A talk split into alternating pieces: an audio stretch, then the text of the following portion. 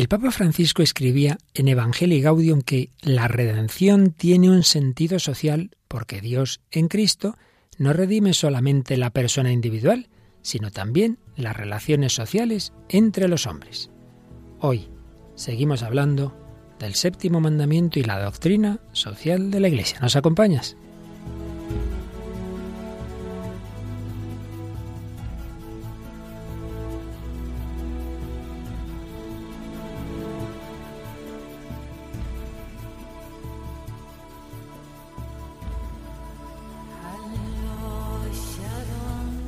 El hombre de hoy y Dios, con el padre Luis Fernando de Prada.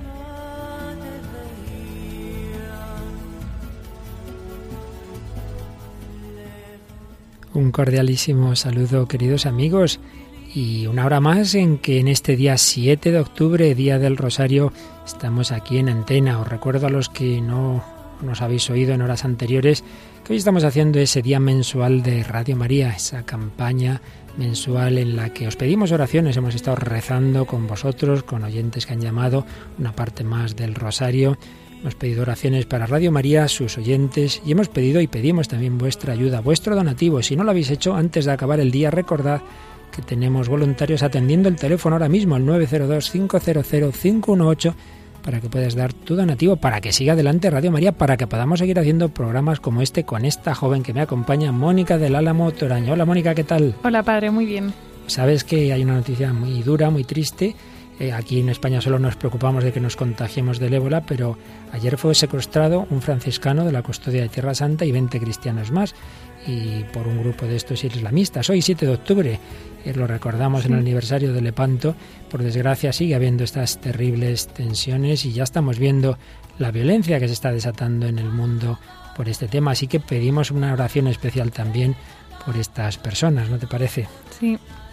Con mucha, mucha mirada cariñosa a la Virgen le pedimos que, que, cuide de sus hijos, particularmente los que en esas regiones donde empezó el cristianismo tanto están sufriendo. Bueno, pues nosotros vamos a seguir con este comentario al séptimo mandamiento que implica la doctrina social de la Iglesia y como siempre ya hemos tenido varios mensajes, tenemos ahí algunas comunicaciones en Facebook, ya seleccionado algunas, no podemos leer todas. Sí, como siempre, pues agradecemos a, a, todos, ¿no? Todos los comentarios. Hay uno eh, muy bonito de María Bogatti que cita a Madre Teresa eh, y dice, si no vives para servir, no sirves para vivir. Y Trinidad Candelaria pues hace una reflexión sobre la pobreza y recuerda que las riquezas se quedan en este mundo, ¿no? que a veces pensamos que nos vamos a ir con ellas. Y Liliana Aldecoa dice algo en el mismo sentido, que no hay mudanza detrás de ningún cortejo. ¿no? Sí, yo creo que es una, una idea que dijo el Papa en alguna ocasión. Yo nunca he visto un entierro que detrás vaya el camión de mudanza, sí.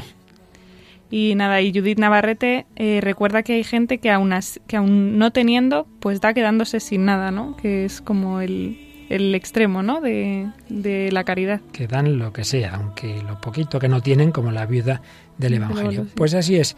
Pues vamos a seguir hablando de este tema. La moral cristiana, el cristianismo tiene que ver con todo, también con los bienes económicos. Y lo vamos a hacer hoy, pues como casi siempre, con la ayuda del cine. ¿Qué película tenemos hoy, Mónica? Cadena de favores. También con la ayuda de la música moderna. Eh, con una canción de Tina Turner, Private Dancer. Y bueno, alguna otra canción. Y por supuesto con la doctrina social de la Iglesia y partiendo siempre de hechos y con testimonios, que también nos traes uno muy impresionante de alguien que se convirtió en la cárcel, me parece, ¿verdad? Sí, sí, sí. Bueno, que no se lo pierdan porque van a disfrutar con nosotros esta edición 136 del Hombre de Hoy y Dios.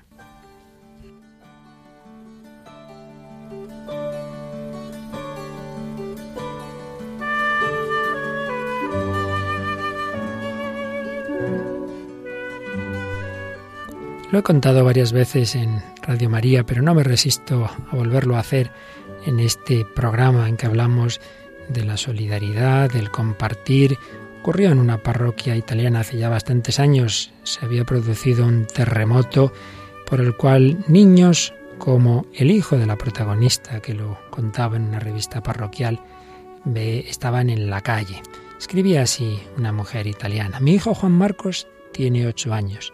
Se había quedado pensativo ante la televisión que transmitía por enésima vez un programa sobre el terremoto de Friuli.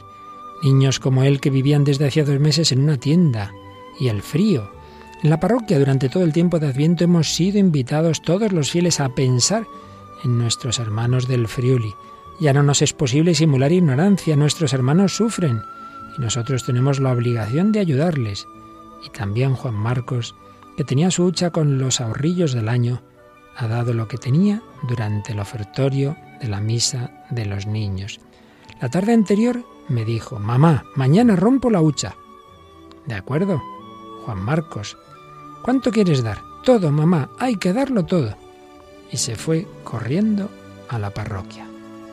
Paulina, la pequeña de tres añitos, había entregado todas las monedas que tenía. Juan Marcos había sido inexorable. Hay que darlo todo, todo. Y Claudio, mi marido y yo habíamos puesto nuestra parte. Todo, todo. Juan Marcos, todo.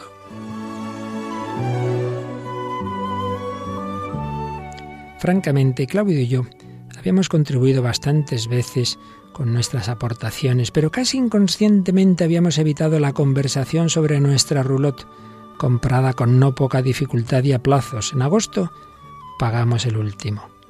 Cuando los niños se fueron a la cama y yo terminaba de ordenar los últimos trastos de la cocina, me vino la idea, no sé por qué, de afrontar el tema de la roulotte y haciendo un pequeño esfuerzo, introduje el tema. Conozco muy bien a Claudio, sé la ilusión y pasión que pone en las cosas de casa. Aquella tarde me había preguntado, ¿qué quieres que te regale para Navidad? No supe qué responderle. De repente me vino la idea. Nuestra roulotte para el frioli. Claudio saltó de la silla. Sin decir una palabra se plantó ante la ventana que da al patio con los brazos cruzados. Miraba lejos, guardaba silencio. En mi corazón me hacían daño las palabras de Juan Marcos. Hay que darlo todo. Bien, Laura, si es este el regalo que quieres para Navidad, ya lo tienes. Lo llevaremos mañana entre todos. Juan Marcos nos ha dicho que hay que darlo todo.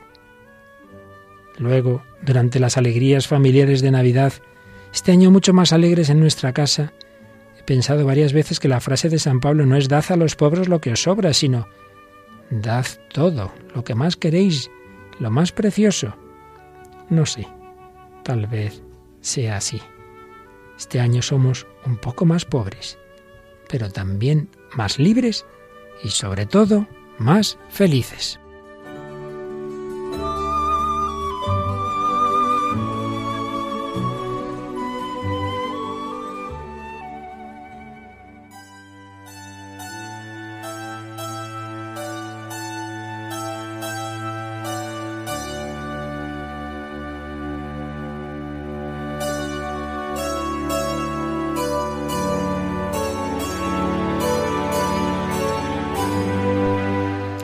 Bueno, Mónica, pues ya sabes, hay que darlo todo, no basta con ahí lo que me sobra, ¿verdad? El Papa Francisco ya ha dicho más de una ocasión, desconfío de una limosna que no cuesta al darla.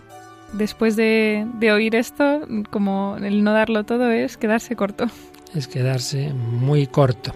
Bien, pues llevamos ya varios programas precisamente haciendo ver que el séptimo mandamiento no robarás no simplemente es eso, no robar materialmente, sino que es no compartir, no dar aquello que Dios nos ha dado para todos, porque está ese principio del destino universal de los bienes y la propiedad privada, que es el camino por el que Dios quiere también que esos bienes lleguen a cada uno para preservar la propia libertad y autonomía, debe conjugarse con ese destino universal. Por ello, si uno tiene muchísimo y otros no tienen lo más prescindible, pues hay algo ahí que está fallando. Y esto vale a nivel personal, pero también a nivel social. Por eso, la Iglesia, el Catecismo de la Iglesia, pone aquí en este comentario, en esta explicación del séptimo mandamiento, lo que llamamos la doctrina social de la Iglesia. Siempre ha habido una doctrina social desde los primeros santos padres que llamamos grandes teólogos de los primeros siglos, pero particularmente se suele hablar de doctrina social de la Iglesia a partir del magisterio de los papas de la segunda mitad del siglo XIX, Pío IX, particularmente León XIII, los papas del siglo XX, todos esos grandes documentos sociales una doctrina que, sobre todo ante las grandes injusticias de la sociedad industrial moderna y las ideologías que se fueron enfrentando, que básicamente a nivel económico son esos dos extremos de los que ya hemos hablado en programas anteriores, el liberalismo individualista y por otro lado el colectivismo eh, de, de tipo también materialista. Son dos formas de materialismo. Fíjate lo que dice el número 2423 del Catecismo. Todo sistema según el cual las relaciones sociales estarían determinadas enteramente por los factores económicos es contrario a la naturaleza de la persona humana y de sus actos. Ese tipo de ideología que piensa que lo decisivo son los factores económicos es contrario a lo que es el hombre, es pensar que somos puros animales. Es curioso porque este planteamiento es lo típico del marxismo, ¿verdad? Que la infraestructura económica domina todo, pero luego se da uno cuenta de que todas las ideologías supuestamente contrarias, en el fondo lo único que hablan es también de esto, de economía, de lo material, con lo cual hay que reconocer que el materialismo, bajo unas ideologías u otras, se ha ido extendiendo mucho en, nuestro tiempo. Por ello, lo hemos dicho también en días anteriores, eh, hay diversas formas de, apartarse de esta enseñanza de la Iglesia, bien por ese individualismo, como por ejemplo el número 24-24 nos dice que una teoría que hace del lucro la norma exclusiva y el fin último de la actividad económica es moralmente inaceptable, el lucro, pero también es contrario al, sentido cristiano del hombre y de la sociedad el pretender em, evitar esos peligros del individualismo a través de una organización colectivista y totalitaria. Por eso, fíjate, lo sabemos todos, como en el siglo XIX, cuando surgen esas distintas formas de, comunismo, pues la Iglesia dio su juicio, que aquí está sintetizado en el 2425. La Iglesia ha rechazado las ideologías totalitarias y ateas asociadas en los tiempos modernos a comunismo o socialismo. Por otra parte, ha, reprobado en la práctica del capitalismo el individualismo y la primacía absoluta de la ley de mercado sobre el trabajo humano. De nuevo, vemos ahí esos dos extremos, esas ideologías totalitarias y ateas que se asociaron al nacimiento de que se llamó comunismo y socialismo, pero también ese capitalismo individualista. Y sigue diciendo el número, sigue profundizando en lo mismo. La regulación de la economía únicamente por la planificación centralizada pervierte en la base los vínculos sociales. El aspecto peligroso de los, de los planteamientos totalitarios, eh, cuando todo viene centralizado, pero de nuevo el extremo contrario. Su regulación únicamente por la ley de mercado quebranta la justicia social, porque existen numerosas necesidades humanas que no tienen salida en el mercado. Así pues, ese tercer camino distinto a capitalismo liberal individualista y a colectivismo, y por ello hay que precisar términos. Pero entonces, ¿la Iglesia acepta o no acepta una economía de mercado? ¿Acepta o no acepta capitalismo? Bueno, vamos a ver cómo explica estas palabras el compendio de doctrina social de la Iglesia, número 335, nos dice lo siguiente. En la perspectiva del desarrollo integral y solidario, se puede apreciar justamente la valoración moral que la doctrina social hace sobre la economía de mercado, o simplemente economía libre. Si por capitalismo se entiende un sistema económico que reconoce el papel fundamental y positivo de la empresa, del mercado, de la propiedad privada y de la consiguiente responsabilidad para con los medios productivos, de la libre creatividad humana en el sector de la economía, la respuesta es ciertamente positiva, aunque quizá sería más apropiado hablar de economía de empresa, economía de mercado o simplemente de economía libre. Así pues, si nos estamos refiriendo a estos términos, a esa libertad, a esa creatividad, a esa propiedad privada, a la empresa en la que uno pueda desarrollar su iniciativa, la Iglesia ciertamente defiende esto. Pero, sigue diciendo el número, pero si por capitalismo se entiende... Un sistema en el cual la libertad en el ámbito económico no está encuadrada en un sólido contexto jurídico que la ponga al servicio de la libertad humana integral y la considere como una particular dimensión de la misma cuyo centro es ético y religioso, entonces la respuesta es absolutamente negativa. Como siempre no son simplemente blanco y negro las cosas, hay que ver qué se quiere decir por economía de mercado, qué se quiere decir por capitalismo. Si se está hablando de libertad, de responsabilidad, entonces estupendo, estamos hablando de creatividad, de iniciativa, pero si se está hablando de que cada uno haga lo que le dé la gana sin pensar en los demás, entonces obviamente el juicio de la Iglesia es negativo. Bien, de esto hemos hablado en días anteriores, lo queríamos hoy culminar. También hablamos un poco del trabajo, muy importante. Y sabes, Mónica, que a veces ha entendido mal como si el trabajo fuera consecuencia del pecado original. ¿Es eso así?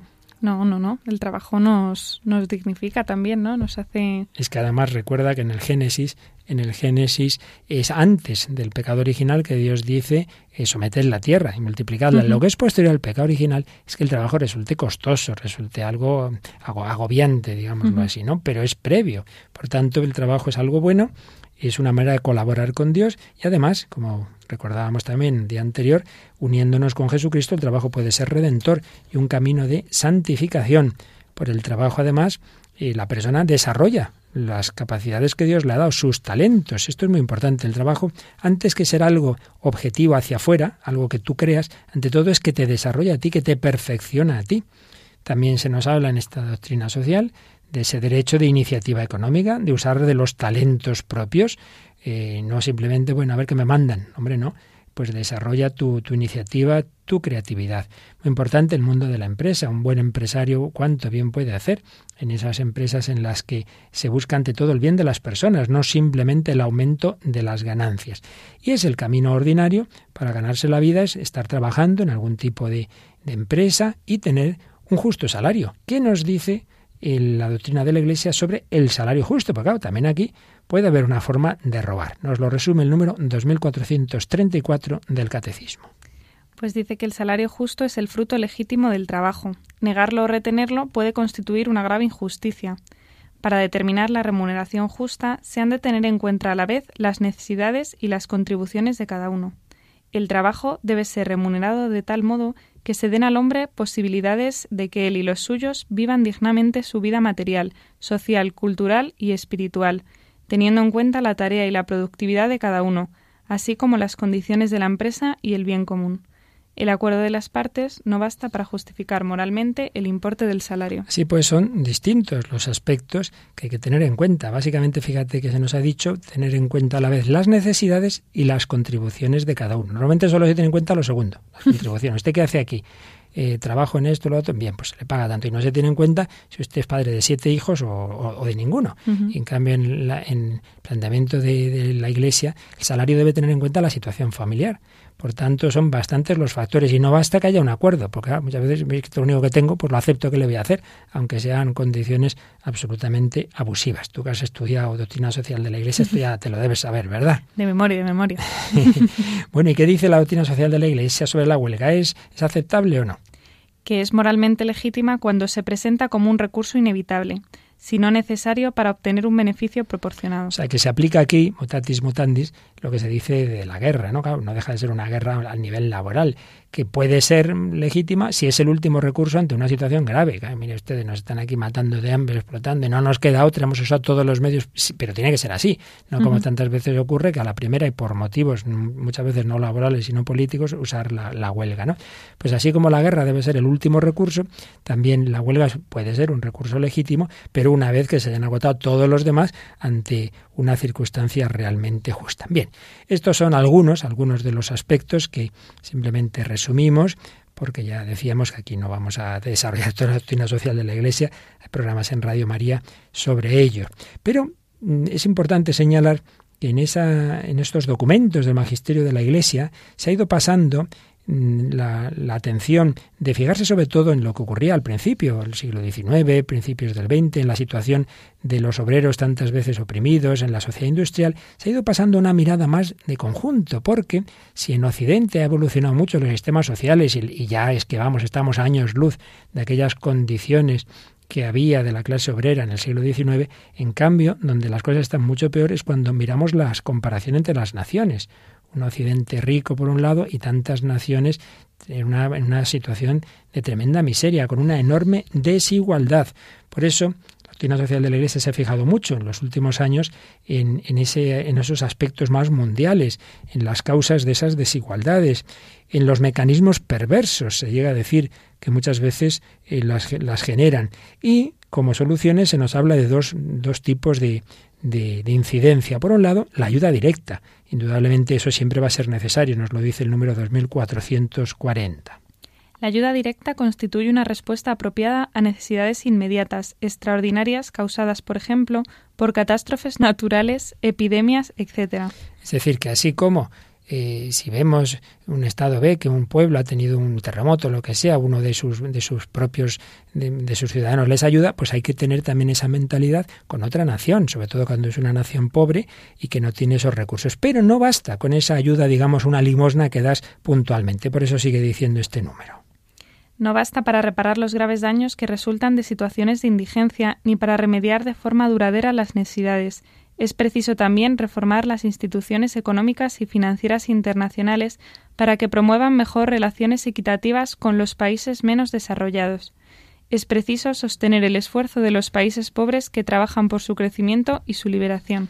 Así pues, ese, ese planteamiento, por un lado, de dar de comer al que ahora mismo está muriéndose de hambre, pero lo que siempre se ha dicho, ¿verdad? Enseñarle a pescar. Le decían también a la madre Teresa, oiga, usted mejor enseña a pescar que dar pescado. Dice, primero para coger la caña y poder pescar tienen que estar fuertes mis personas que están muriéndose de hambre. Primero les tengo que dar de comer y luego habrá quien les enseñe a pescar. Las dos cosas hay que hacerlas cada uno, claro, según su vocación, ¿verdad? Según su carisma. Así pues, justicia y solidaridad entre las naciones, justicia y solidaridad dentro de la misma sociedad y a nivel mundial. Y si todos nosotros tuviéramos esa mentalidad de que lo que tengo lo he recibido y que debo tener ese planteamiento de generosidad y de gratuidad, sin duda que el mundo cambiaría. Y yo creo que eso es lo que está de fondo de la película que hoy nos has traído, ¿verdad, Mónica? Sí, la película, como decíamos al principio, es Cadena de Favores, que es una película estadounidense del año 2000 y que dirige Mimi Leder.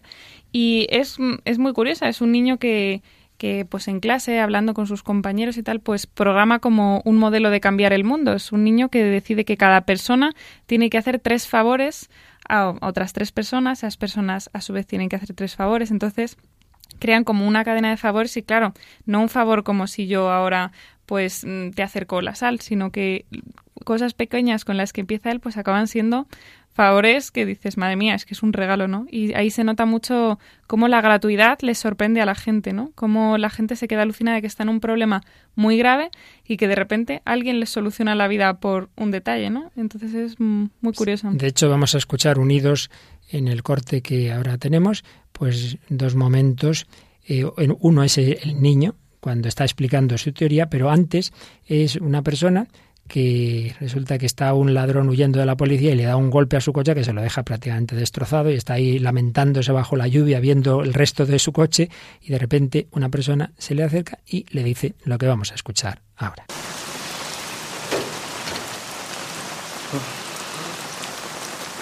¿Tiene problemas con su coche? Una observación muy aguda. Yo puedo ayudarte.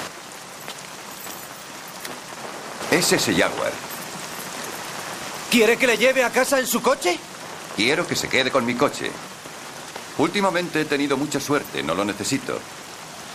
¿Me regala un Jaguar nuevo y no quiere nada a cambio? Puedo demostrárselo. Deme su tarjeta. Mi... Tar... Estaremos en contacto. Eh, ¿Qué es esto? ¿Es que quiere que mate a su esposa o algo así? No. Es tentador, pero no. Llámelo generosidad entre dos desconocidos. ¿Qué es eso de seguir la cadena? Este soy yo. Este soy yo. Y estas son tres personas. A las que voy a ayudar. Pero tiene que ser algo importante. Algo que no puedan hacer por sí mismos. Así que yo lo haré por ellos. Y ellos harán lo mismo por otras tres personas más. Ya son nueve. Y si ayudo a tres más... Ya son 27. Eh, no se me dan muy bien los números, pero la cantidad aumenta muy rápidamente. ¿Comprende? Bueno, pues si nuestros oyentes siguen la cadena, Mónica, esto va a ser una maravilla, cambia el mundo, ¿verdad? Enseguida, enseguida. Enseguida. Y es que es así, porque ante todo hemos recibido todos los dones de Dios, hemos recibido la vida, hemos recibido tantas y tantas gracias y tantos y tantos regalos, entonces si gratis habéis recibido, dadlo gratis, que dijo nuestro Señor Jesucristo. Y sin embargo, ¿cuántas veces es al revés? Queremos todo en esta sociedad comprarlo. Tú misma eh, creo que más de una ocasión habrás oído en la universidad cuando se dice, oiga, que yo pago por esto, no sé qué, y, como exigiendo porque uno paga y, sin vivir desde la gratuidad, ¿verdad? Y como decía un profesor, mire, usted pagará por unas clases, pero de luego que yo esté aquí en el pasillo, que yo le sonría, eso no lo paga nadie.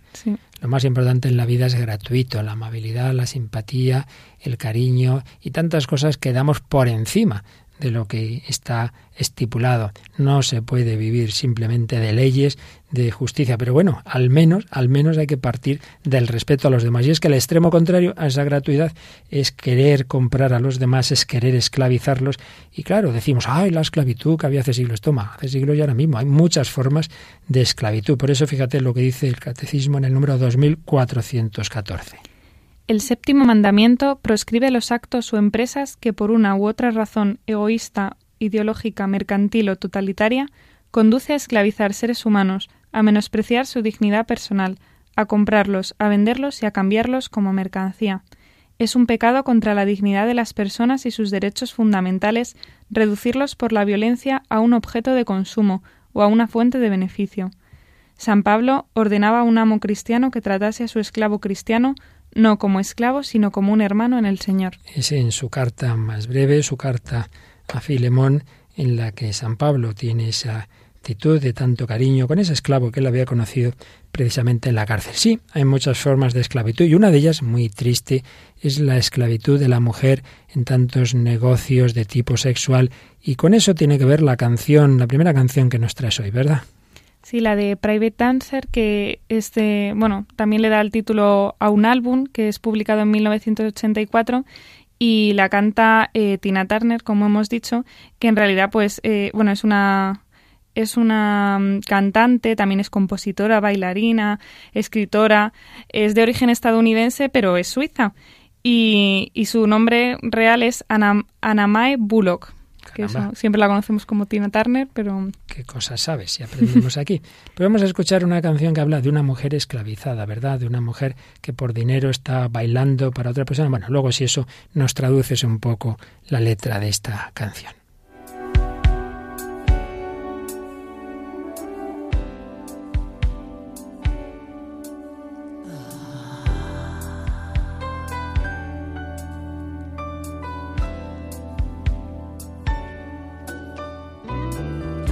All the men come in these places, and the men are all the same. You don't look at their faces, and you don't ask their names. You don't think of them as human. You don't think of them at all. You keep your mind on the money keeping your eyes on the wall. I'm your private dancer, a dancer for money. Do what you want me to do. I'm your private dancer, a dancer for money, and any old music will do. I wanna make a million dollars. I wanna live by the sea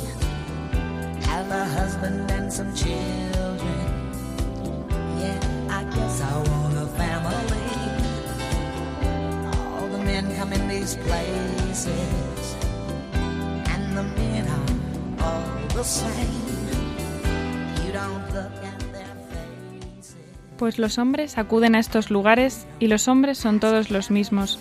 No miras sus caras ni les preguntas sus nombres. No piensas que pueden ser humanos. No piensas en ellos para nada. Mantienes tu mente puesta en el dinero y los ojos en la pared. Soy tu bailarina privada, una bailarina por dinero. Haré lo que quieras que haga. Soy tu bailarina privada, una bailarina por dinero. Cualquier vieja canción bailaré. Quiero hacer un millón de dólares. Quiero vivir en una casa junto al mar. Quiero casarme y tener hijos. Sí, supongo que quiero una familia. Marcos alemanes o dólares. American Express. Muy bien, muchas gracias. Déjame soltarte el collar. Dime, ¿quieres verme bailar otra vez?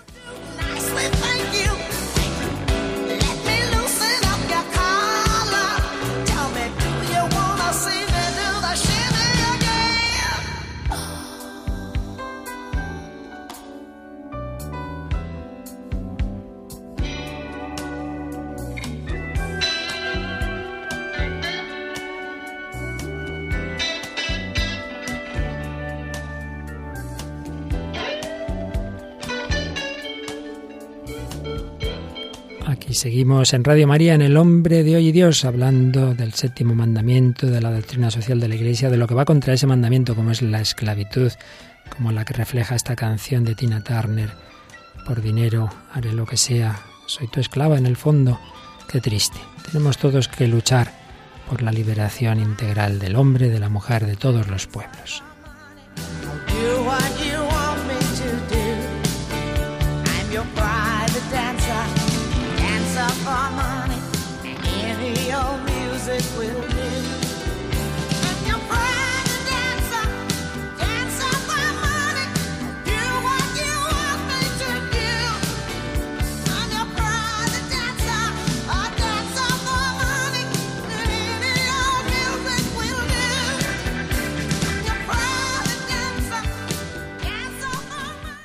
Pues gracias a Dios, Dios nuestro Señor actúa, libera, redime también a tantos esclavos de diversas adicciones y de eso nos trae, de eso tiene que ver el testimonio que nos traes, ¿no, Mónica? Sí, la verdad es que es impresionante. Es la vida de, de un de un expreso que estaba en, en, en Nápoles y es curioso porque se empezó como a acercar a las, a las catequesis del camino neocatecumenal. Él dice que un poco por interés, ¿no? Para ver si ahí conseguía que le sacasen antes. Y es muy curiosa. Manda una carta a Kiko, Arguello contándole cómo fue su proceso de conversión y cuenta cosas pues alucinantes, ¿no? Dice, cuando me mandaron los anuncios de las catequesis, fui a escuchar solo por asuntos personales, porque quería meterme en el bolsillo al sacerdote porque ya llevaba ocho meses en la cárcel y pensaba que el sacerdote podía hacerme salir. Sin embargo, no sabía que el Señor tenía para mí un proyecto bien distinto. Y bueno, él cuenta que pasaba el tiempo pues pensando en los problemas de fuera, cómo vender droga, cómo robar a la gente, y los catequistas pues mientras tanto le, le hablaban de lo que decías antes, que el Señor nos libra de nuestras esclavitudes, pero él dice que no lo creía, que vamos, que de hecho pasaba bastante y que lo consideraba chorradas, y porque él decía, claro, es que ellos ahora se van a su casa y nosotros nos quedamos aquí en la cárcel. Pero dice que durante las catequesis pues fue haciendo algo dentro de él, empezó a pensar y que además las cosas se le iban complicando porque claro, ya empezaban las persecuciones y la gente le empezaba a preguntar que cómo conseguía estar ahí sentado escuchando tantas bobadas, ¿no? Y él, sin embargo, notaba que le estaba cambiando. Y dice que curiosamente por providencia de Dios, pues se encontró de repente en una celebración penitencial delante del sacerdote y dice, en aquella celebración penitencial vi como el Señor, con todas las maldades, con todo el mal que he hecho a la pobre gente, con toda la droga que vendía a los pobres chavales inocentes, vi que el Señor me perdonó. Entonces entendí que había un Dios que no me condenaba, sino que me había perdonado todos los pecados y no solo este perdón se o sea, se quedó ahí, sino que él pues empezó a ver que su vida también luego cambiaba, ¿no? Que le dieron su primer permiso y que además pues esos días los pasó con su mujer y con sus hijos y dijo que fueron muy bonitos porque otras veces que él había salido por distintos permisos, pues no quería quedarse en casa, ¿no? Se iba corriendo a buscar a sus amigos para ver cómo conseguir dinero, cómo seguir robando, cómo y engañar a la gente, ¿no? Para para enriquecerse y dice que si no hubiera conocido el camino, pues estaría todavía vendiendo droga, dice, estaría todavía haciendo daño a la gente, pero el Señor ha sido realmente bueno, realmente me quiere como un padre. Es el único padre que he tenido en la vida, porque crecí sin padre. Es el único padre que me ha querido con todos mis pecados. Qué bonito. Y es así cuando una persona descubre ese amor incondicional que muchas veces no ha tenido antes, familias desestructuradas, etcétera, que son las que llevan tantas veces a la droga y a la delincuencia, cuando descubre ese amor, ese amor de Dios en la iglesia, en personas que te acogen, que te quieren, que reflejan el amor de Dios, la vida cambia, como cambió la de Zaqueo. Esto es muy significativo, Zaqueo era un hombre rico y no es que Jesús hiciera un discurso, ay, los ricos tenéis que hacer esto, no, simplemente Zaqueo vio que Jesús le quería, que entraba en su casa, que le aceptaba como ella, cambió su corazón. Y entonces sin necesidad de discurso, pues ya sabes lo que, lo que hizo, ¿verdad? Sí, sí, prometió dar el, dinero que había que había robado cuatro veces, cuatro veces lo que hubiera robado y dar la mitad de sus bienes. Tú imagínate un millonario de estos, yo que sé, que tiene, digamos, 5.000 millones. Y de repente dice, bueno, por la mitad, 2.500 millones donativo a Radio María. Oye, todos nuestros problemas solucionados.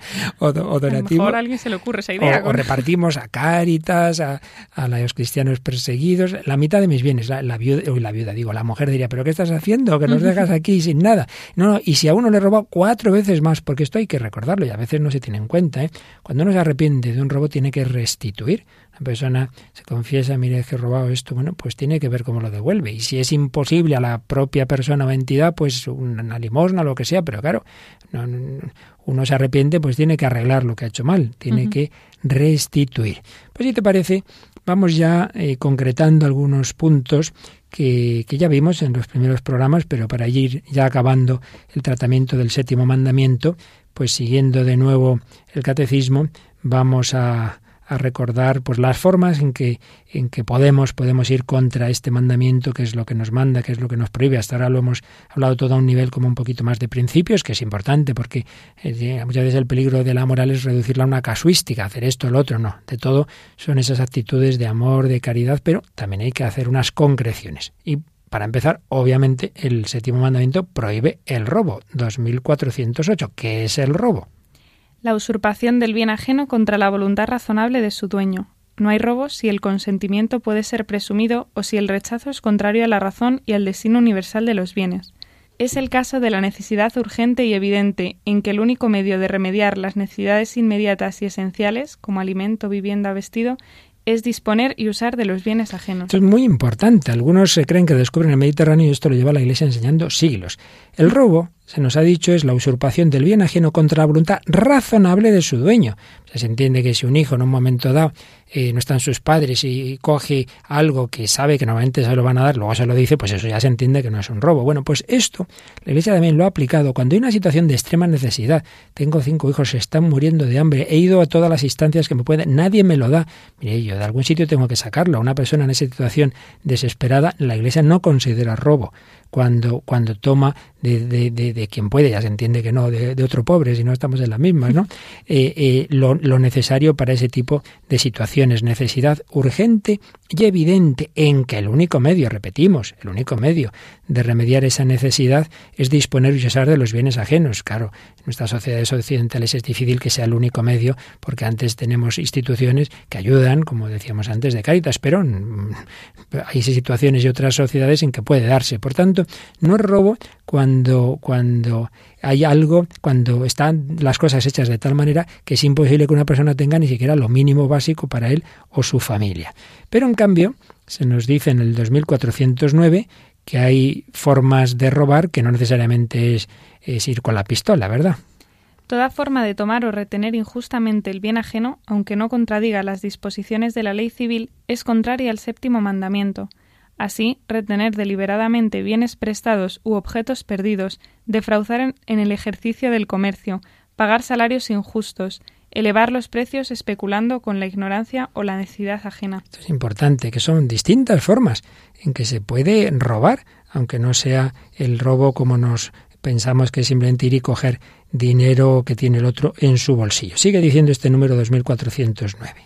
Son también moralmente ilícitos la especulación mediante la cual se pretende hacer variar artificialmente la valoración de los bienes con el fin de obtener un beneficio en detrimento ajeno, la corrupción mediante la cual se vicia el juicio de los que deben tomar decisiones conforme a derecho, la apropiación y el uso privados de los bienes sociales de una empresa, los trabajos mal hechos, el fraude fiscal, la falsificación de cheques y facturas, los gastos excesivos, el despilfarro, Infligir voluntariamente un daño a las propiedades privadas o públicas es contrario a la ley moral y exige reparación. Bueno, ¿qué te llamó más la atención de todas estas formas de ir contra el séptimo mandamiento? La verdad es que pensándolo, eh, que también, eh, o sea, no solo lo básico, lo, bueno, lo básico, lo que consideramos fraude fiscal, falsificación, que sabemos que, son cosas malas, pero por ejemplo el despilfarro, que es una cosa que podemos hacer pues sin darnos cuenta, ¿no? Decir, pues esto realmente no lo necesito y, y que no estamos tan libres, ¿no? Es que es verdad que, que cuando dices no robar, dices, bueno, yo robar no robo, pero es que a lo mejor estás pecando contra cualquiera de esas matizaciones de robar. Sin duda, porque cuando hay como hay, hoy día tantísimas personas sin lo más básico, estar ahí despilfarrando en no sé qué cosa de ultralujo, pues hombre, hay que pensarse mucho si eso no es una forma mm, claramente contra el séptimo mandamiento. Oiga, si yo no robo, si esto me lo gano con mi trabajo, y si claro, con su trabajo, pues en un sistema en el cual las cosas están bastante mal repartidas. Evidentemente, para vivir esto hace falta un verdadero amor.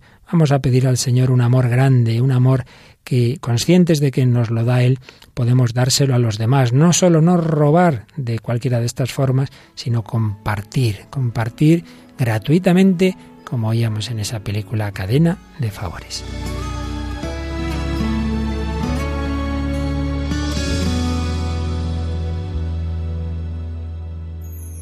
Creo en ti, creo en el amor.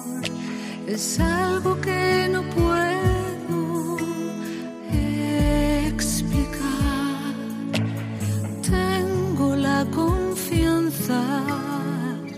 puesta en mi intuición.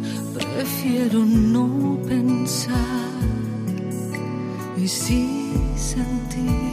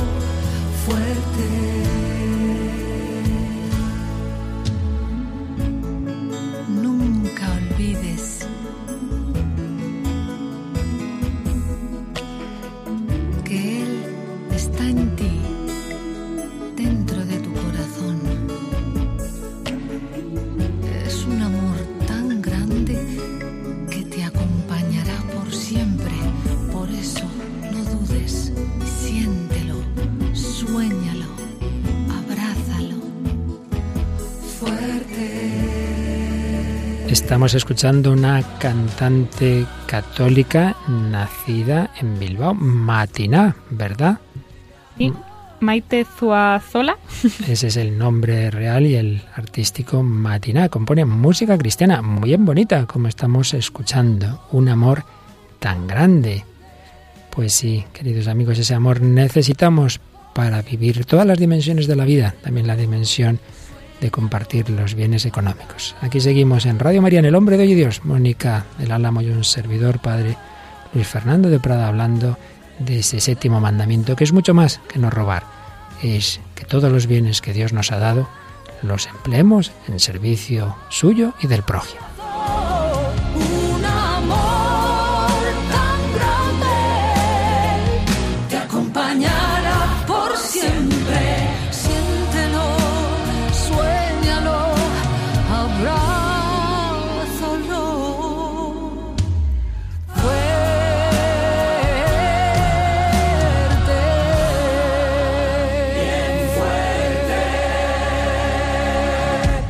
Fuerte, qué bella canción de Matiná.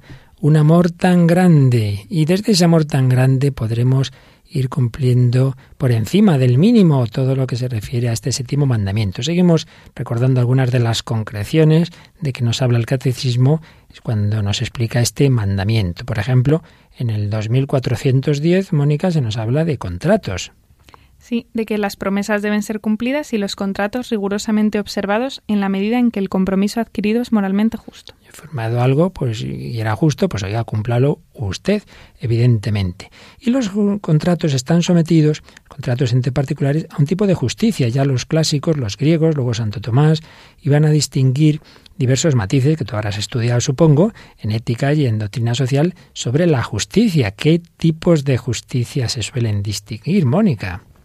Pues la justicia conmutativa, que regula los intercambios entre las personas y entre las instituciones en el respeto exacto de sus derechos. Ese es un, uno de los matices, otro es la justicia legal y otra la distributiva. Entonces, la, la conmutativa, nos dice el catecismo, obliga estrictamente. ¿Y qué exige? exige la salvaguarda de los derechos de propiedad, el pago de las deudas y la prestación de obligaciones libremente contraídas. Sin justicia conmutativa no es posible ninguna otra forma de justicia. Usted ha acordado esto con esta otra persona, hombre, pues cúmplalo. Si no lo cumple, luego no me hable. Mucha justicia social. Oiga, empiece usted por ser justo con su casero, con su inquilino, con su vecino, etcétera. Pero hay ese otro tipo de justicia que es la justicia legal que se refiere a lo que el ciudadano debe equitativamente a la comunidad. Pues usted debe el pago de impuestos, de tasas o la, o la comunidad de vecinos. No, este es el que no paga, hombre, que estos son cosas de todos, pues también tendrá que pagar, ¿no? Justicia legal. Y la justicia distributiva, que regula lo que la comunidad debe a los ciudadanos en proporción a sus contribuciones y a sus necesidades. Es decir, es ya la dirección contraria. La legal es lo que el ciudadano da a la comunidad y la distributiva lo que distribuye la comunidad en sus diversas instituciones a sus ciudadanos. La persona más necesitada, sobre todo, pues debe ser protegida por la autoridad que para eso recibe eh, como una forma de, de, buscar esa mayor igualdad, que no es igualitarismo, recibe las contribuciones de todos. Luego se nos dice en el 24.12 algo que ya antes anticipábamos, como por la justicia conmutativa, la reparación de una injusticia exige la restitución del bien robado a su propietario. Y luego hay una pregunta que a veces se nos hace. ¿Qué te parece a ti, Mónica? ¿Es lícito o no es lícito hacer juegos de azar? ¿Podemos jugarnos el dinero? ¿Qué te parece? Pues, hombre, no, porque cuando tú te gastas el dinero, o sea, bueno, si te lo juegas así a, a riesgo, puedes quitárselo a tus hijos, a tu mujer. Bueno, bueno, vamos a ver qué dice el catecismo, que eso te pilla a ti un poco de sorpresa, pero el 24.13, ¿qué nos dice? Los juegos de azar o las apuestas no son en sí mismos contrarios a la justicia. O sea, en sí mismo no lo son. Así de primeras quizás ha sido un poco rápida tú, pero vamos a seguir, vamos a seguir leyendo. No obstante, resultan moralmente inaceptables cuando privan a la persona de lo que le es necesario para atender a sus necesidades o a las de los demás. La pasión del juego corre peligro de convertirse en una grave servidumbre.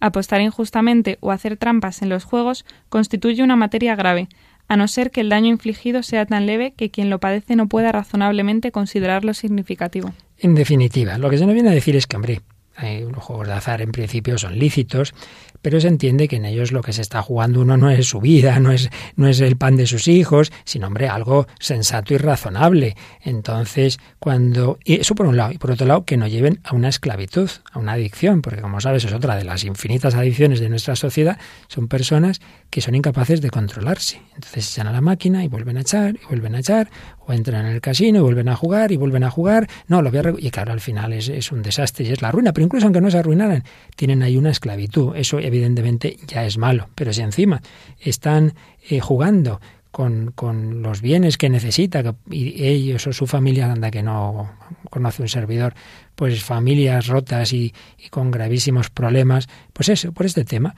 porque ha habido que anular la tarjeta de, de papá, porque no sé qué, porque, en fin, cosas muy tristes, ¿verdad? Que vienen en definitiva por las obsesiones que nos van entrando con estos temas económicos. Pues tenemos que pedir al Señor que nos libere de todo ello, poner todo de nuestra parte, pues vamos terminando este programa que creo que nos ha podido servir como los anteriores para darnos cuenta de que el panorama es muy grande, un panorama de que los bienes que Dios nos ha dado tenemos que hacerlos fructificar para hacer todo el bien posible. No se trata solo de no asaltar la diligencia, el séptimo mandamiento, sino de compartirlo todo. Vamos a, a pedírselo al Señor Ubicaritas eh, Deus ibi es, donde está el amor, allí está Dios. Vamos a recordar algunas enseñanzas de nuestro Papa Francisco para terminar este programa.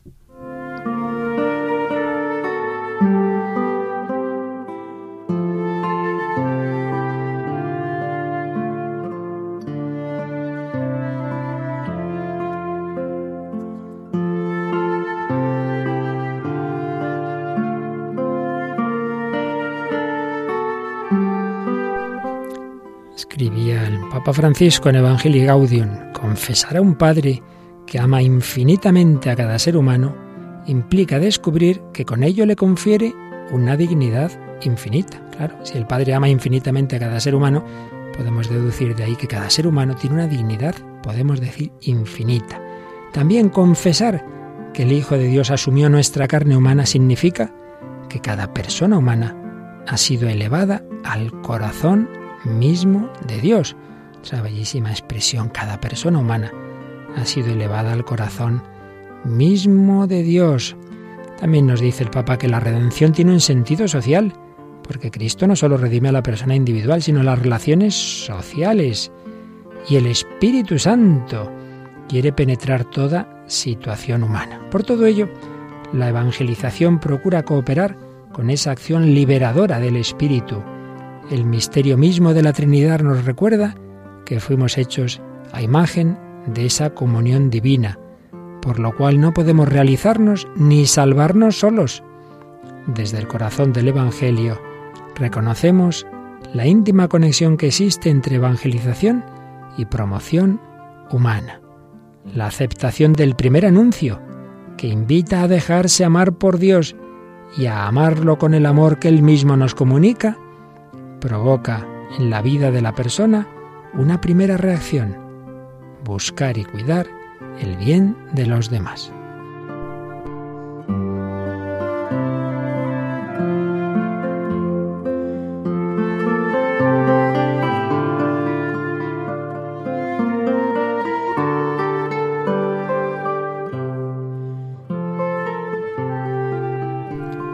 Caritas donde está la caridad, allí está Dios, donde está Dios está la verdadera caridad. Dice el Papa en el 209 de Evangelii Gaudium que esa caridad debe ante todo cuidar de la fragilidad. Jesús se identifica con los más pequeños. Todos los cristianos estamos llamados a cuidar a los más frágiles de la tierra, pero en el vigente modelo exitista y privatista no parece tener sentido invertir para que los lentos, débiles o menos dotados puedan abrirse camino en la vida. vamos a terminar recordando algo de lo mucho precioso que escribe el Papa en Evangelii Gaudium sobre la Virgen, estrella de la nueva evangelización. Cada vez que miramos a María, volvemos a creer en lo revolucionario de la ternura y del cariño. En ella vemos que la humildad y la ternura no son virtudes de los débiles, sino de los fuertes, que no necesitan maltratar a otros para sentirse importantes. Mirando a María descubrimos que la misma que alababa a Dios porque derribó de su trono a los poderosos y despidió vacíos a los ricos, es la que pone calidez de hogar en nuestra búsqueda de justicia. Es también la que conserva cuidadosamente todas las cosas, meditándolas en su corazón. María sabe reconocer las huellas del Espíritu de Dios en los grandes acontecimientos y también en aquellos que parecen imperceptibles. María es la mujer orante y trabajadora en Nazaret y es Nuestra Señora de la prontitud, la que sale de su pueblo para auxiliar a los demás sin demora. Esta dinámica de justicia y ternura, de contemplar y caminar hacia los demás, es lo que hace de ella un modelo eclesial para la evangelización.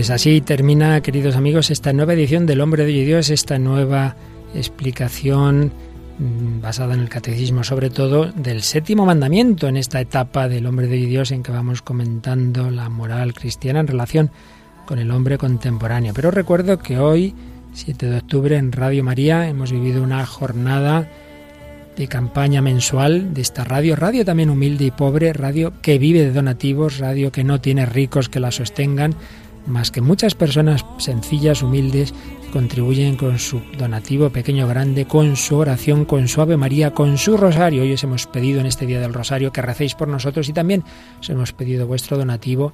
Y estáis a tiempo, si aún no lo habéis hecho durante el día de llamar ahora al 902-500-518 para ese donativo mensual o para ese regalo, para esa rosa a la Virgen en este día del rosario tu donativo. También en ese número de teléfono puedes solicitar un CD especial que hemos preparado sobre precisamente el, mes del Rosario, Ahí tendréis grabadas las cuatro partes del rosario, grabadas aquí en Radio María. Tenéis charlas y conferencias y pinceladas sobre la Virgen. Tenéis una dramatización preciosa del mensaje de Fátima. Bueno, todo eso y mucho más en el 902-500-518 lo podéis solicitar, número en el que también podéis pedir programas anteriores del Hombre de Hoy y Dios. Y para terminar, Mónica, recordamos que para dejarnos sus mensajes básicamente tienen dos caminos, ¿verdad? Por una parte el correo, el hombre de hoy y Dios arroba radiomaria.es con doble Y y luego a través de Facebook poniendo el hombre de hoy y Dios o en Radio María. Pues muchísimas gracias a Mónica del Álamo, a otra Mónica Martínez que está en el control y que nos ha provisto de canciones, nos ha ayudado también. y a todos vosotros, queridos amigos, queridos oyentes, que una semana más nos habéis acompañado en este itinerario del hombre de hoy que busca a Dios. Que los bendiga y hasta el próximo día, si Dios quiere.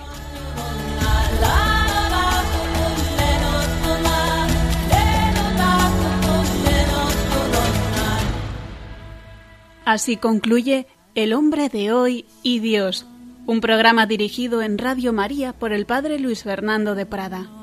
She lives.